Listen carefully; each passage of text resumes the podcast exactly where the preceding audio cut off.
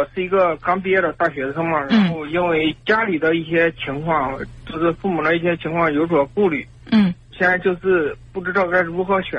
要是有发展的呢，尽量去远一点，然后还要考虑到家里边儿，嗯就是离家近一点的，然后能照顾到家里边儿，嗯然后对我的发展有一定的影响。现在我就是这个顾虑，不知道该如何选择。嗯，呃，你说你现在刚刚大学毕业是吧？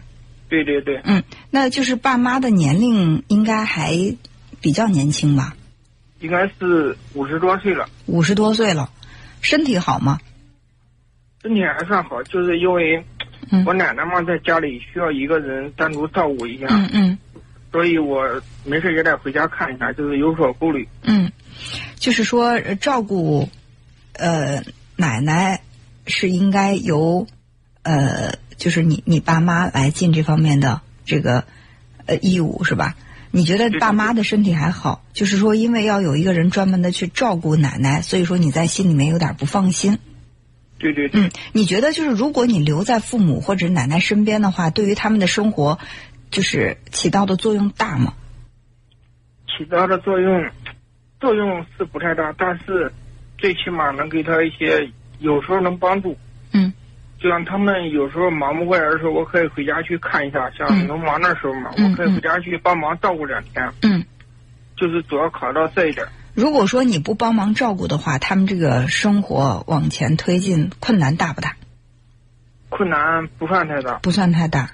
所以我能不能这样理解啊？就是虽然说这个家目前这个状态也确实对你有需要，那就再多一个人会更好，对不对？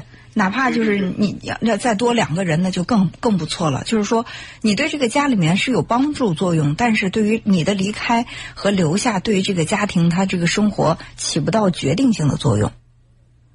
是是，啊，那么既然如此，我认为你是可以打消这方面的顾虑。比如说，这个家离不开你，那我们肯定也要亲情为重，是吧？你如果说爸妈都确实需要你，如果说你的离开会导致他们的生活陷入困境，你在外面也工作不好，还牵挂着他们，而且也给他们的生活带来很大的困扰。但现在的情况是，你的离开。呃，对他们的生活不会有太大的这种影响，你的存在无非是让目前这个生活状态锦上添花而已。是是，嗯，如果是这样，为什么不选择让自己去追求自己想要的生活呢？哦，明白了，嗯老师，嗯，好。另外还是需要考虑的就是，你的这个犹豫不决，到底是觉得对家里人牵挂呢，还是说你对未来的这种，你到远方去工作，在心里还少一点信心，缺点这种确定性，应该还是缺少一点信心。就是这个目标还不是特别的清晰明确，所以说在心里还有点缺少底气。正好家里面还有点需要你，所以呢就成了羁绊你，让你没有办法往前走的这样一个比较充分的理由了。